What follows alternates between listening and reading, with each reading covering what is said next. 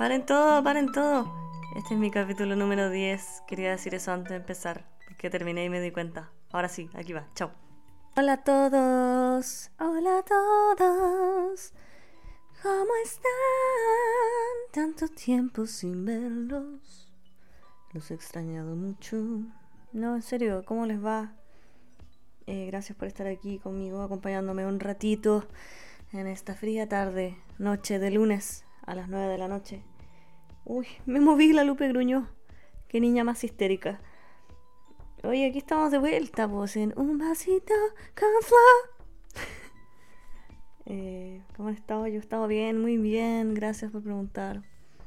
Eh, con harta cosa, harto que estaba pensando muchas cosas este tiempo para variar.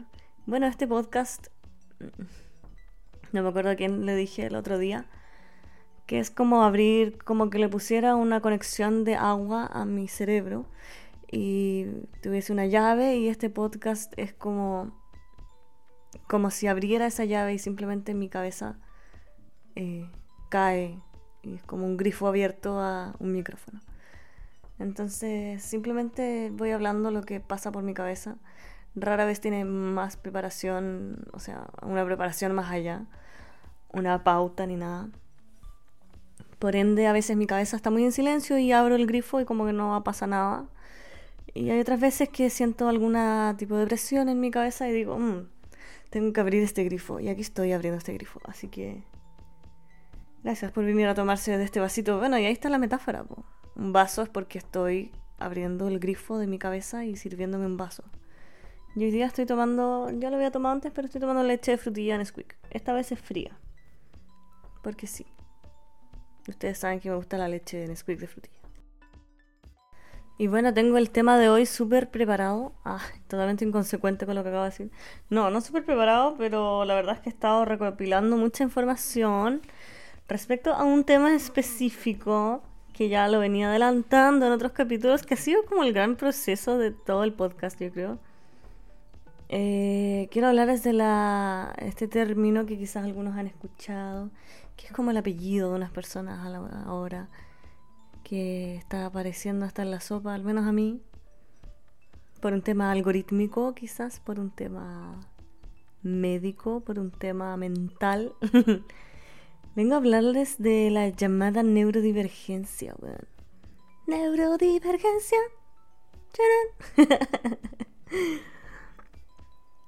Y ustedes van a decir qué weá es eso, no sé.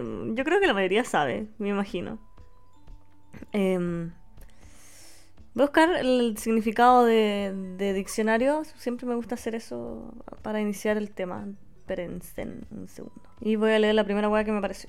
El término neurodivergente fue concebido en la comunidad. Ah, puta, se me salió. ahora sí, fue concebido en la comunidad autista para referirse a personas cuya neurología es atípica. Se lo aplica más comúnmente a personas autistas, pero también se lo puede aplicar a quienes presentan otras divergencias, tales como por ejemplo el TDAH, la esquizofrenia, la bipolaridad, etc. Y aquí agrego también síndrome de Tourette, eh, personalidad limítrofe, eh, bipolaridad, no sé si lo dije, sí. Eh, dislexia, dispraxia, etc. Todo en el fondo son todas las formas diferentes que tiene de funcionar un cerebro que no son las típicas. Que si son normales, que si hay una normal, una correcta eh, y las otras están, no sé, son un trastorno, son una enfermedad, son una patología, son un problema. Es la gran pregunta que ha estado en mi cabeza desde mis diagnósticos. Eh, y quizás al final de toda esta, esta apertura de llave mental eh, pueda tener alguna conclusión respecto a eso, porque la verdad es la gran respuesta que sigue dando vuelta en mi cabeza. Pero bueno, ¿por qué me estoy metiendo a este tema? Como les dije, uno de mis capítulos era como de que tenía gran sospecha de que quizás tenía como ADHD o... Eh, ¿Cómo se llama? Eh, déficit atencional con hiperactividad, básicamente. Trastorno de déficit atencional con hiperactividad. Eh, porque veía todos estos TikToks y decía, ay, qué onda, bueno, estoy siendo influenciada por una red social de mierda que está hecha para lavarle el cerebro a la gente. y que imbecilidad que me estoy pasando el rollo de que tengo déficit atencional. Y después pasé por miles de procesos, estuve yendo al, al médico y fue como a pito de nada, fue como, bueno, claramente tienes el tremendísimo déficit atencional. Me decían, bueno, no entiendo cómo ha funcionado este punto de tu vida. Y yo creo que si alguno entiende un poquito más de qué se trata el déficit atencional por la simple, la simple, la, simple forma que tengo de hablar, incluso en los, en los capítulos anteriores que yo lo he escuchado, y es como, concha tu madre, en verdad hablo como a 100 por hora. What the fuck. Y, y, mis ideas están como hiperconectadas todas entre todas y es como una ensalada, weón, ilegible. y claro, tenía déficit atencional. Y también me dijeron que tenía un grado de TEA. Por ende me hice un examen en que me arrojaron... O sea, bueno, voy a eh, eh, explicar esto para, para ver si a alguien le interesa. Y también quiero contarles que lo que estoy hablando aquí, más allá de mi experiencia, eh, también voy a estar citando muchas cosas de un libro que escuché. Sí, lo escuché a través de un audiolibro que se llama Unmasking Autism. Eh, no me acuerdo el, autor, lo voy a decir en algún minuto. eh, ¿Qué está diciendo? Ah, ya, me mandaron a hacer este examen que es el A22. A2-número 2. Que es el test de diagnóstico que está hecho para eh, evaluar si una persona tiene trastorno del espectro autista o condición del espectro autista que se le llama ahora. El tema es que este examen está, fue diseñado hace algunos años, no sé hace cuántos años, puta la información de mierda, bueno, incompleta. Eh, y en un comienzo siempre se, se dijo que los hombres eh, solamente padecían de autismo. Entonces el, el examen está diseñado para hombres. ¿Qué pasa? me pasó, bueno, yo para tener dudas me hice dos veces, el dos veces el examen en dos lugares distintos. El primero me arrojó un puntaje de 7, que es el mínimo para decirte que sí tienes un grado de TEA. Em, perdón. Y el segundo me arrojó que no tengo TEA. Sin embargo, las dos personas que me hicieron la evaluación, que eran fonoaudiólogas, y la que me mandó a hacerme el examen, que era una neuróloga, me dijeron que tenía muchos rasgos. La primera me dijo que sí calificaba porque tenía muchos temas sensoriales, etc. Y la segunda me dijo que no calificaba, pero que en realidad el test estaba hecho para hombres y que considerando ella todo lo que ha estudiado de autismo en mujeres, sí tengo autismo. sí tengo un grado de TEA. Eh, un grado que también puede entenderse como rasgos. Entonces ahí, no sé, me entró todo este caldo de mental así como chucha, ¿qué es esto? Me puse a investigar demasiado y claro, hay muchas cosas que me hacen mucho sentido. Y como lo dije en otra oportunidad, no quiero que esta weá me encasille en nada. Eh, si ustedes creen que dije como, no, tengo una enfermedad, me voy a morir, no sé. Para nada, ha sido la respuesta más aliviante que he tenido en mi vida, que más me ha ayudado a entenderme a mí misma. O sea, no sé si a ustedes, a alguien de acá les pasa, que su cabeza es un constante cuestionamiento de qué es esto, quién soy, qué estoy haciendo, por qué estoy haciendo esto estaría haciendo lo correcto, de dudas, eh, de, de demasiados pensamientos a 5.000 por hora que no necesariamente están asociados a un cuadro depresivo, a algún evento traumático, sino que están asociados a no sé qué mierda, como que... O sea, no sé si ustedes piensan esto, pero yo muchas veces decía que me daba miedo estar con psicólogos porque sentía que se iban a dar cuenta. Y por otro lado, yo misma me preguntaba a mí misma, pero ¿dar cuenta de qué? Y decía, no sé, se van a dar cuenta. ¿What? Buena loca. No, pero decía, se van a dar cuenta. Y ahora entiendo, se van a dar cuenta de que estoy siendo una persona que está haciendo mucho masking, que está imitando todo, que tiene un nivel de adaptación tan grande a los grupos en los que está, eh, que sentía que de eso que se iban a dar cuenta, pues, que soy una farsa. Todo es una farsa. Ay, la Lupe se tiró encima. No, Lupe. Eh, o lo otro que pensaba, para que vean lo, lo, dramático que pudo haber llegado, llegado a ser para mí en un minuto, decía, si tengo que seguir viviendo así, prefiero matarme. A ese punto. Y esta, todos estos diagnósticos me han hecho, han hecho que esas dos frases se eliminen un poco de mi cerebro. Entonces no es como una moda, no es como que quiero sentirme especial, no es como que quiero tener una etiqueta para pertenecer a un grupo.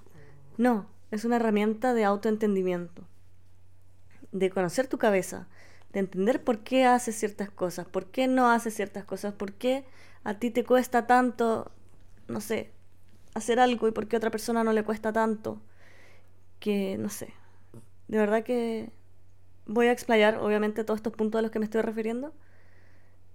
Pero, no sé, si alguien al final de este capítulo se queda con la duda y dice, ¿sabes qué? Yo quizás puedo tener un grado de TEA, o quizás tengo déficit atencional con hiperactividad, o quizás tengo algún grado de neurodivergencia, quizás mi cerebro creo que sí funciona diferente, porque llevo años como tratando de entender qué mierda me pasa y no logro entenderlo. Eh, lean, escuchen libros, escuchen videos, escuchen podcasts y sigan nutriéndose de información. Porque de repente. eh, escucharon el ronquidito del alpe. Eh, porque de repente pasa que toda esta.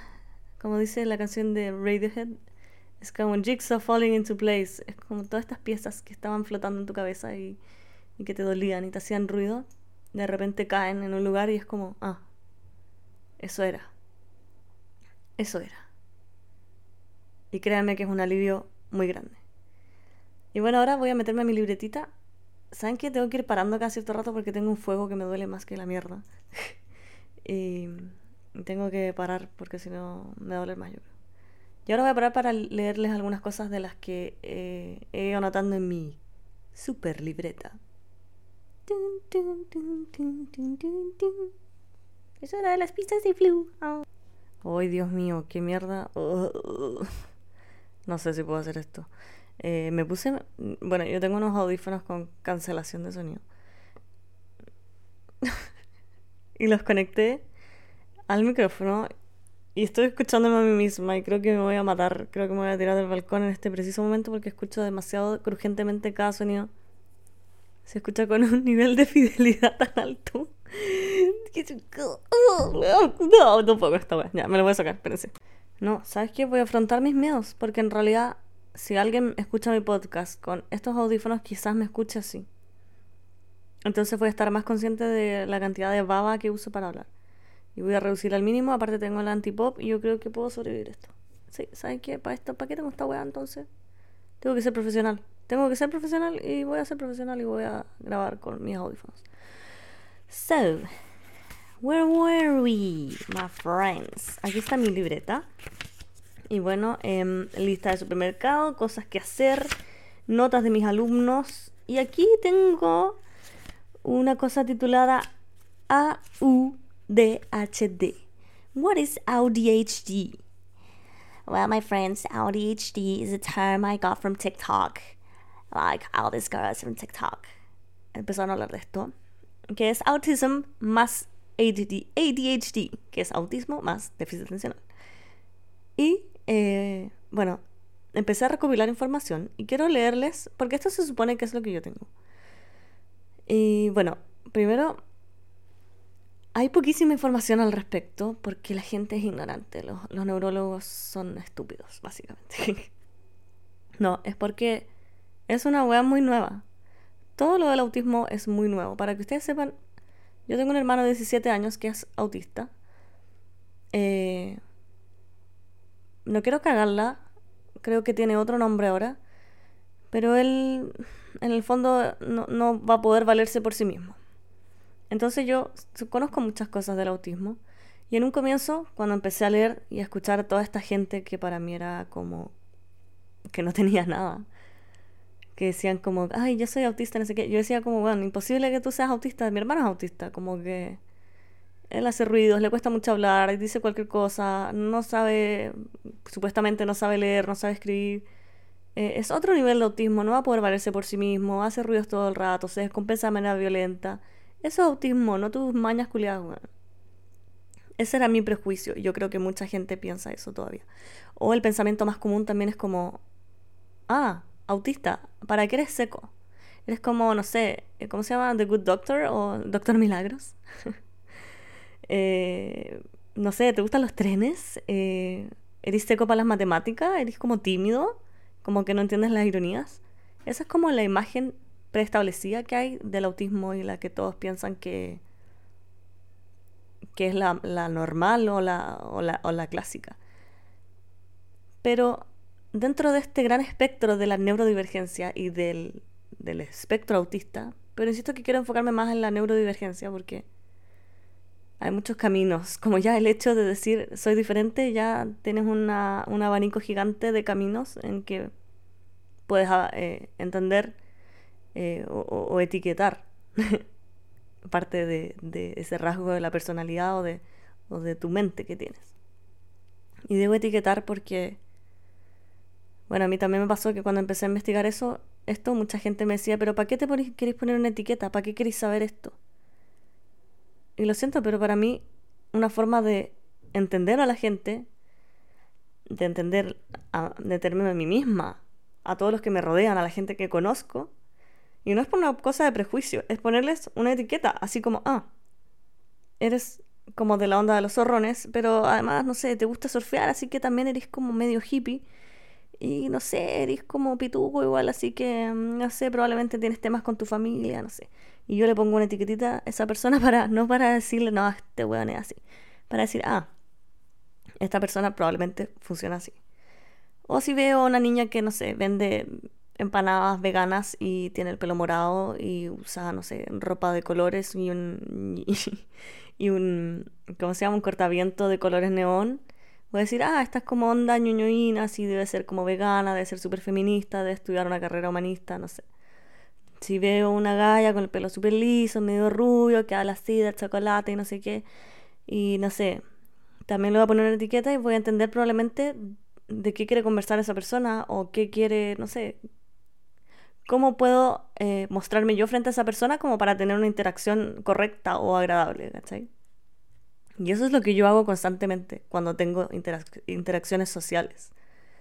Perdónenme, personas, no es que quiera etiquetarlas, no es que quiera em, eh, aplicar algún tipo de prejuicio con ustedes, pero es como el método que tengo para poder entender y para poder interactuar porque me cuesta mucho llegar con una imagen como aleatoria a interactuar con un grupo de personas.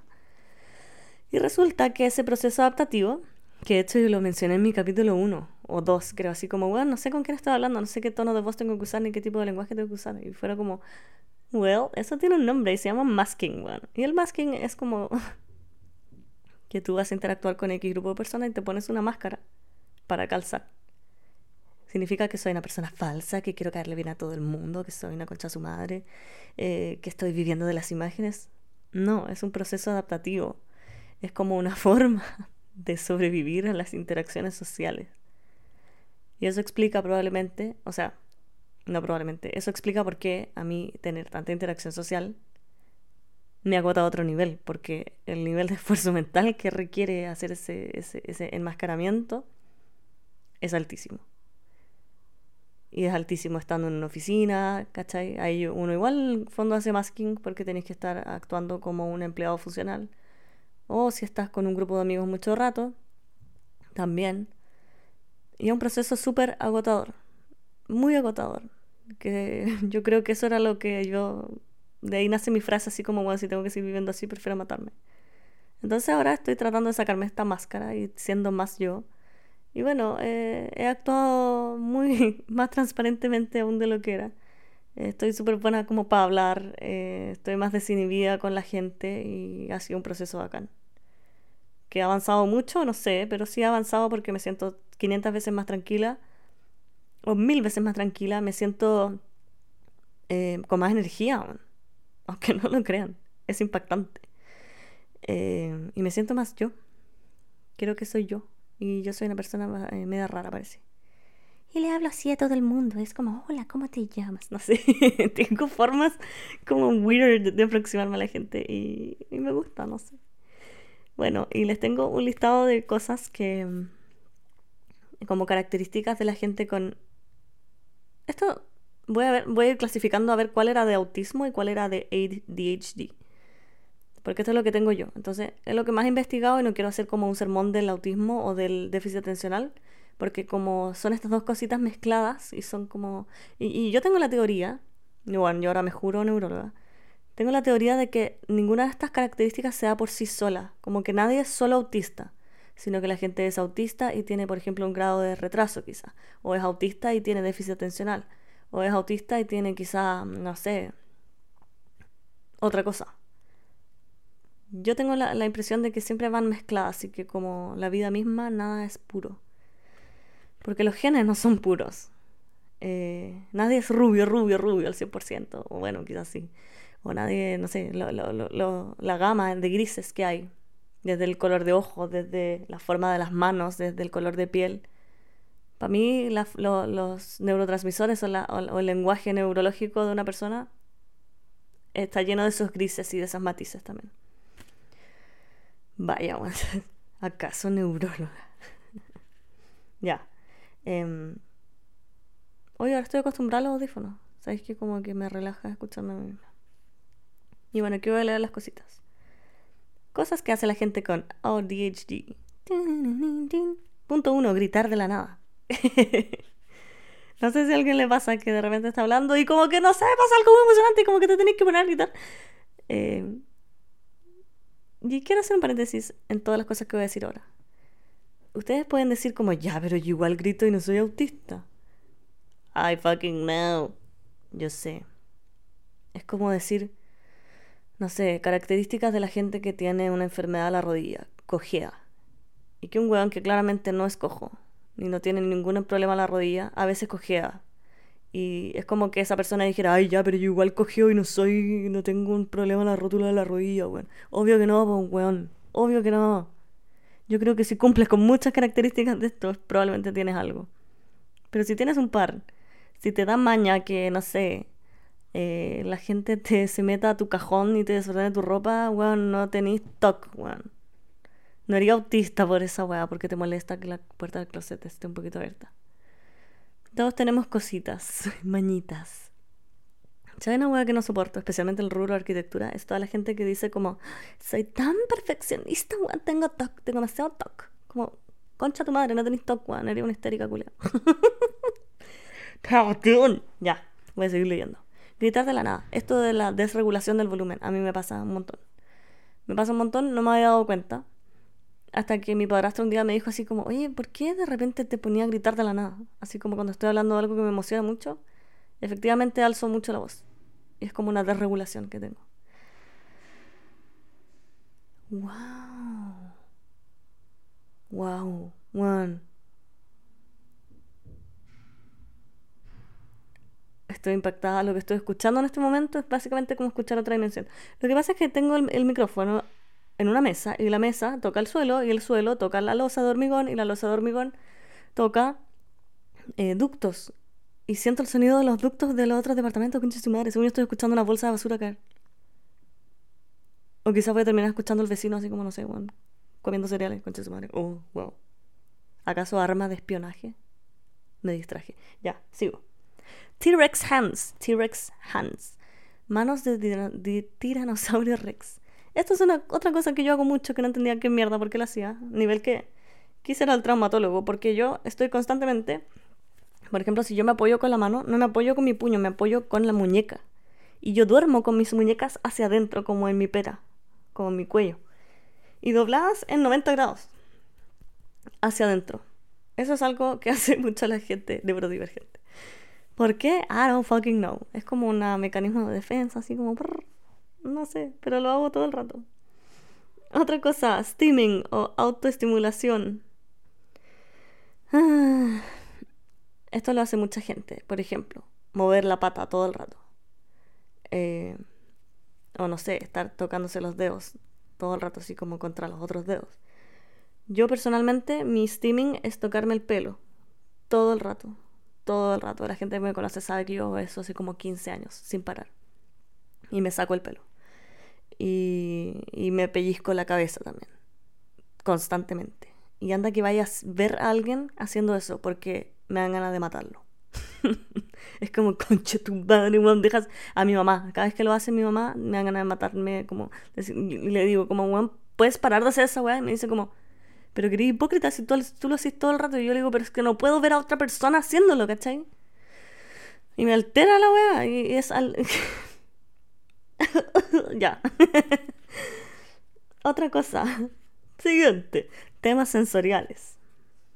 Bueno, mi gran tema sensorial es no probar comida nueva. Yo no pruebo weas nuevas. Prefiero tirarme de un acantilado y que me coman una piraña.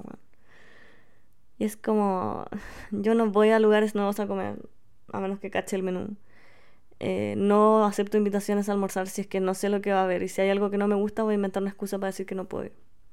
Me dan ganas de suicidarme cada vez que me dicen como, bueno, hicimos ceviche, ¿quieres probarlo? De verdad está súper rico. yo como, no, gracias. Y es como, pero pruébalo, si, ¿cómo sabes que no te gusta si no lo has probado? Fuck. Por favor, nunca me hagan esa weá, por favor, no, no, no lo quiero probar, prefiero matarme, prefiero prefiero que me entierren un cuchillo en el mm, corazón, weón, de verdad, no, no quiero probar la no, no, prefiero morirme. No es de que sea maleducada. Temas sensoriales. Yo no soporto ciertas texturas de la comida. No las soporto. Y no es como la gente que dice, ay, no, a mí tampoco me gusta el choclo. No, weón. Esto es más allá que eso. ¿Evitas que te inviten a almorzar porque no te gusta la comida? ¿Te dejaban sola comiendo hasta las 6 de la tarde cuando eras chica porque no te gustaba la comida? ¿Casi te mueres cuando chica porque no querías comer nada porque no te gustaba la textura? I don't know. I did, man. I did. Y dentro de esos otros temas sensoriales pueden haber muchas otras cosas como los sonidos, ciertos sonidos, eh, cierta sensibilidad a los olores. Eh, bueno, el tema de los sonidos no es que a uno le moleste los sonidos fuertes, sino que hay como temas de regulación, que de repente yo puedo estar escuchando música muy fuerte, pero hay otras ocasiones que escucho música fuerte y me da como... Es como que escuchar esto en mi cabeza, como... Como que me retumba mucho y es muy desagradable. Y claro, muchas veces eso hacía que me dieran ganas de matarme y no entendía por qué. Lol. Esa es otra chistosa, como que necesita la rutina pero odia la rutina. Y voy un poquito más rápido porque me estoy pasando por pico. Esa soy, bueno. Necesito mi rutina, pero si me arruina mi rutina me mato. No sé si se entiende. Y por el otro lado, odio la rutina. Yo sé que a mucha gente le puede hacer sentido esto, pero es que este es uno de los grandes problemas de mi vida. Como que necesito rutina, pero si tengo mucha rutina me, me van a matarme, entonces no sé. I don't know. Constante búsqueda de orden organización, imposibilidad de lograrlo. Esto es ADHD porque son como de repente fuerzas opuestas. Y esto lo escuché una vez también en una chica que hablaba en YouTube, que tener estas dos fuerzas opuestas es como que estuvieran, estuviera alguien como peleando con una cuerda así, tirando para los dos lados en tu cabeza todo el rato. Y es muy estresante, créanme. Hacer demasiadas actividades. ¿Para qué vamos a dar eso? Yo creo que está claro los que me conocen. Burnouts. Aislarse, llorar por nada, hacerse bolita y no querer que nadie te vea. Soy. Masking. Ya lo mencioné. Ser sobreempática. Y esto tiene un tema con lo del autismo, que muchas veces carece de empatía. No significa que una persona autista no sea empática, que no entienda la ironía. Son, insisto, como desregulaciones de la empatía. Y paréntesis, de nuevo, no sé si es necesario que lo repita, no soy un neuróloga, estoy hablando de cosas que he leído, que he, estudiado. Eh, soy arquitecta, no tengo pico idea de, de medicina, pero yo lo estoy replicando como lorito para a quien le pueda servir. Oversharing, compartir demasiado. Esto me da mucha risa porque hace rato me lo estoy cuestionando de mi manera de interactuar, que es como... La clásica es como, hola, ¿cómo estás? Bien, ¿y tú? Bien, ¿cómo te llamas? No sé, Juanita, ¿y tú, Flo? Ah, bacán. Oye, ¿qué? What do you do for a living? ¿En qué trabajas? No, bla, bla, bla, en esto. Oh, qué buena. Uy, vaya ahí, no sé, veis gran hermano. Esa es como un infierno para mí, me van a matarme. Espero que... Odio tanto la small talk, odio tanto esa conversación que tengo un tema que salto siempre al siguiente punto, que es problemas con el alcohol. Odio tanto ese nivel de interacción que prefiero curarme para ir directo al grano con la gente y conocerlas y decirles como... ¿Por qué estás acá?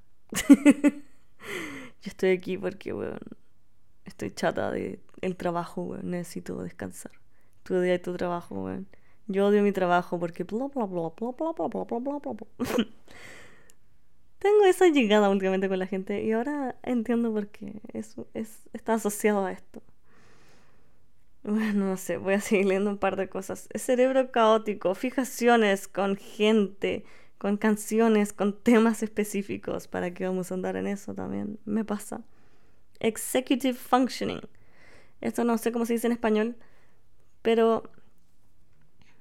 Y esto yo creo que le va a llegar a mucha gente que sí tiene déficit atencional, eh, que no puedes hacer las cosas. Eh, y que tienes como, es como tuviera una piedra en la cabeza que no te permite hacer lo que tienes que hacer. Y no es que seas una floja, es más allá de una procrastinación, es como que... Escuché esta metáfora. es como la disfunción eréctil. Es como que te querés tirar a alguien y como que no, no, no te pasa nada. es lo mismo. Es lo mismo. No es que seas una floja, no es que seas una basura de ser humano. Es que tienes problemas de executive functioning. ¡Yay! Ahora puedes justificar tu flojera. No. eh, hyper awareness, como estar demasiado consciente de ti misma. Dopamine seeking, buscar dopamina, gente que está todo el día jalando memes, gente que tiene problemas de consumo de alcohol, gente que tiene que necesita adrenalina, que necesita problemas, que necesita relaciones tóxicas, que necesita problemas con los pololos, que necesita problemas con la polola, que necesita relaciones pencawen, que necesita todas esas situaciones que te generan dopamina. Eso va por el déficit atencional. Desglósenlo en más áreas de sus vidas, porque créanme que está ahí. De repente esa fijación que tenía con un saco de hueá que no te pescaba. Además de todas las raíces psicológicas que pueda tener, muchas veces solo se basaba en que te daba dopamina. Y que te gustaba estar ahí como en alerta esperando a ver si te escribía. Eh, no terminar nada. Querer hacerlo. Querer terminar las cosas y no poderla, lo que te genera un constante loop de estrés que puede durar años. Estoy años. Puede durar años. eh, y bueno, eso, eso tengo ahora. Lo del alcohol a mí me hizo mucho, mucho sentido, más con ese eh, capítulo ante, ante anterior también. O sea, ¿cuántas respuestas me ha dado eso respecto a, a lo del alcohol? Y no sé. Voy a hacer una pausita porque tengo otros textos aquí, pero quiero hacer un resumen porque me he pasado por el pico, creo. Ya miren, otro punto que tenía escrito, que también me hace mucho sentido a mí, es que yo constantemente veo a la gente como un objeto de estudio. y de hecho mi proyecto de arte del colegio se trataba de los comportamientos humanos. Mi proyecto de título en la universidad se trataba acerca de generar interacciones humanas. Eh, es un tremendo tema para mí la gente. Porque claro, siempre he querido entenderlas a todas. Y clasificarlas y meterlas en una caja. Y mis amigos también están en diferentes cajas cada uno porque todos son diferentes. Y yo les etiqueto para entender cuál es cuál y con cuál se actúa de tal manera, con cuál se actúa de otra manera. Cuáles son para hacer ciertas cosas, cuáles son para hacer otras cosas. Y es así de increíble. También tengo, leo mucho sobre psicología, mucho sobre filosofía. Bueno, eso también está asociado a, a querer comprender en esas cosas. Y bueno, no sé, tengo muchas cosas escritas. No quiero que esto sea una masterclass, pero fue como una pequeña pincelada eh, a esto de la neurodivergencia. Y lo que quería em, decir en un comienzo, como es, es que esta gente no es normal. ¿Qué es ser normal? Los neurotípicos son como los normales. O como decía este libro, los holistics, no sé cómo se dicen en, en español. Pero no sé, man. Decía el libro que esto es como salir del closet. Como cuando la gente sale del closet y dice soy gay Decir soy TEA, tengo déficit atencional es muy parecido. Porque en el fondo yo, yo no soy de ninguna diversidad sexual, pero creo que entiendo un poquito más con esto. Como decir, ¿saben qué? No quiero fingir más que soy así. Yo soy de esta forma y abro mi puertecita de mi closet y digo, soy así. Y, y es, es muy liberador, de verdad. Como que cuestionenselo a veces. O sea, yo creo que no es algo que, uno arme en su cabeza, sino que es algo que está en tu cabeza. Y está o no está. Como que tampoco es que haya que armárselo o inventárselo.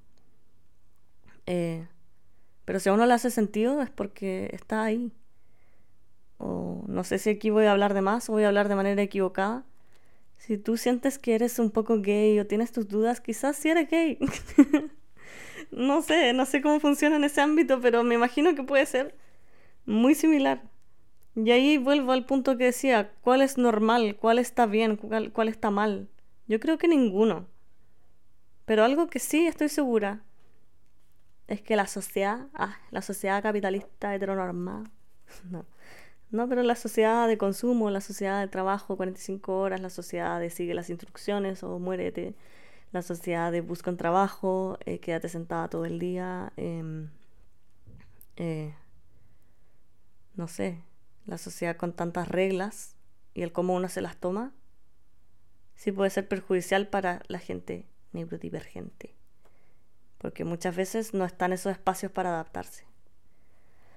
Por ejemplo, yo, yo ahora llegué a la conclusión que si yo tuviera los miércoles de teletrabajo en la tarde, tendría espacio para descomprimirme un poquito de toda esta presión social que me genera el estar en la oficina.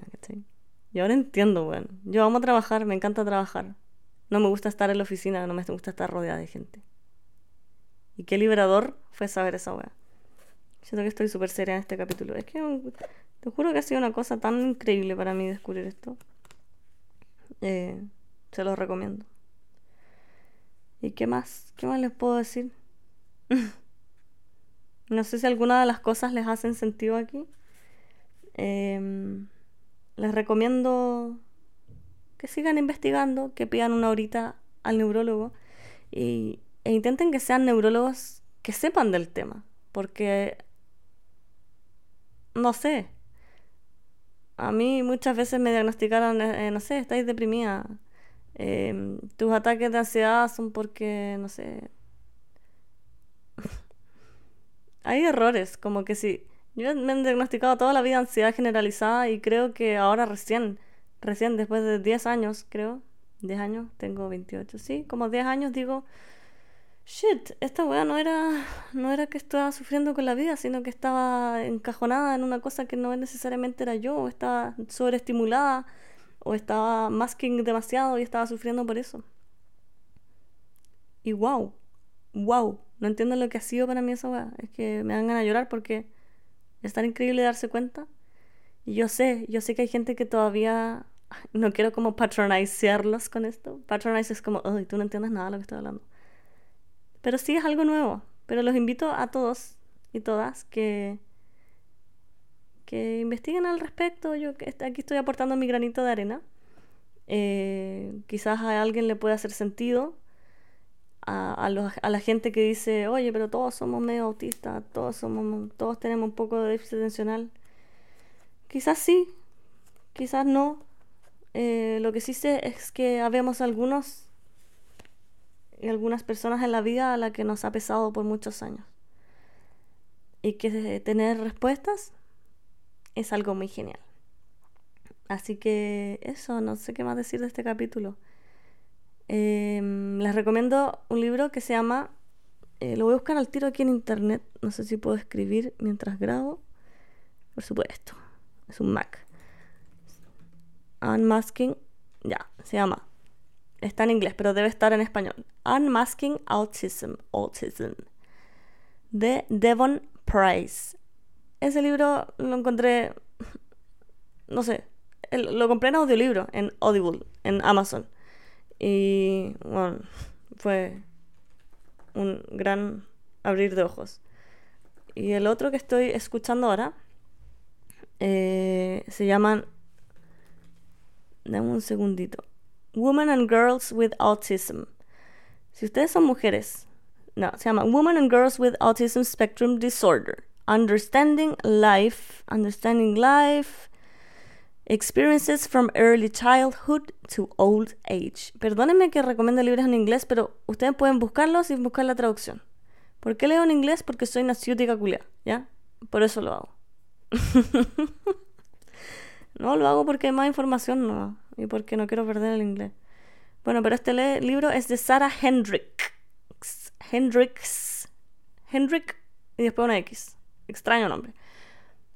Eso estoy escuchando ahora y si ustedes son mujeres, eh, no se enfoquen tanto en leer el autismo de, hombres, porque la weá es más distinta que la concha de su madre. Es muy diferente. Y estoy leyendo este libro ahora, quizá el próximo capítulo sea acerca de eso. I don't know, quizá a nadie le importa este capítulo van a decir que estoy dándome más color que la mierda y que en realidad soy solo una mañosa culiada y que me tienen que enchufar los tomates por la nariz, weón, y así voy a aprender a comer comida nueva. Y que soy acuática y que en realidad son mañas, weón, no sé. Si ustedes lo ven así, it's okay. It's okay. Pero por favor no me lo digan porque me estresa.